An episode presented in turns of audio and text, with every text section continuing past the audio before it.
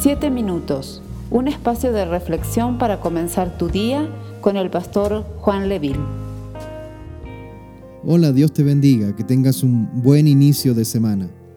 En esta semana todas nuestras reflexiones girarán en torno al tema Buscando un milagro. La lectura de este día se encuentra en Segunda de Reyes, capítulo 4, verso 1 al 7.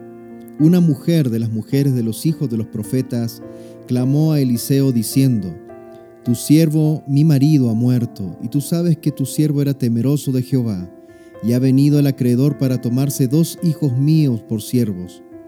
Y Eliseo le dijo, ¿qué te haré yo? Declárame qué tienes en casa. Y ella dijo, Tu sierva ninguna cosa tiene en casa sino una vasija de aceite. Él le dijo, Ve y pide para ti vasijas prestadas de todos tus vecinos, vasijas vacías, no pocas. Entra luego y enciérrate tú y tus hijos y echa en todas las vasijas, y cuando una esté llena, ponla aparte. Y se fue la mujer y cerró la puerta, encerrándose ella y sus hijos. Y ellos le traían las vasijas y ella echaba del aceite. Cuando las vasijas estuvieron llenas, dijo a un hijo suyo, tráeme aún otras vasijas. Y él le dijo, no hay más vasijas. Entonces cesó el aceite, vino ella luego y lo contó al varón de Dios, el cual dijo, ve y vende el aceite y paga a tus acreedores, y tú y tus hijos vivid de lo que quede. En estos días cuando vemos nuestro entorno, nos damos cuenta de que este mundo está necesitando a Dios desesperadamente. El mundo parece estar sin control y todos estamos necesitando de esa intervención milagrosa del Señor. Cuando leo los evangelios me doy cuenta de algo. Cada vez que Dios interviene es porque van a venir milagros a nuestras vidas. Antiguamente, cuando venía un predicador a las ciudades, se levantaban carpas o se utilizaban coliseos y se hacían las famosas campañas de milagros y uno de los eslogans que se utilizaba comúnmente era venga a recibir su milagro. En estos días los milagros tienen que suceder en nuestras casas. De hecho, tenemos que buscar los milagros en casa. En estos días quizás eh, no podemos hacer campañas evangelísticas masivas, quizás tampoco podemos reunirnos físicamente en el templo, pero los milagros no van a faltar porque a pesar de que no tengamos un lugar físico donde reunirnos, Dios está. Cuando Dios está en un lugar e interviene, tenga por seguro que la mano del Señor va a estar ahí para realizar milagros para nuestras vidas.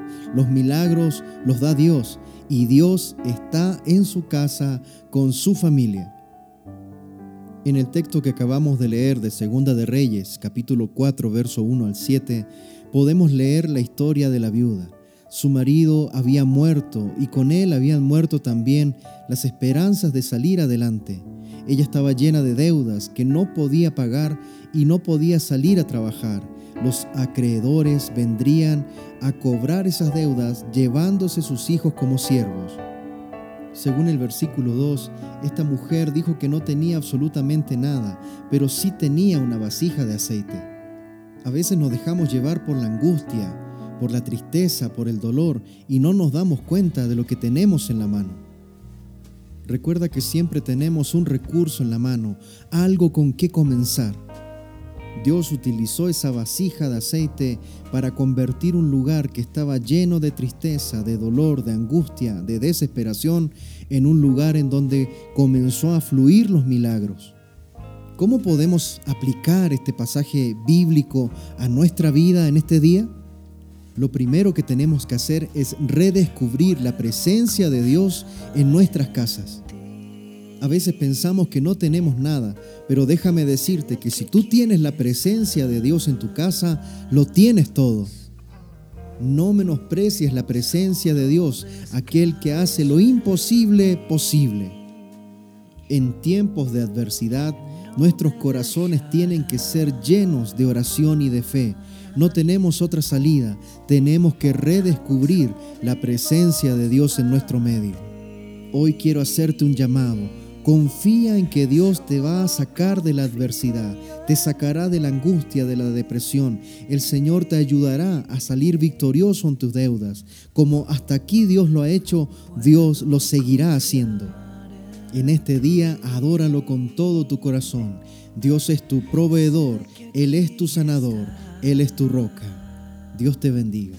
Esperamos ser de bendición para tu vida. Comparte este mensaje con familiares y amigos. Que Dios te bendiga.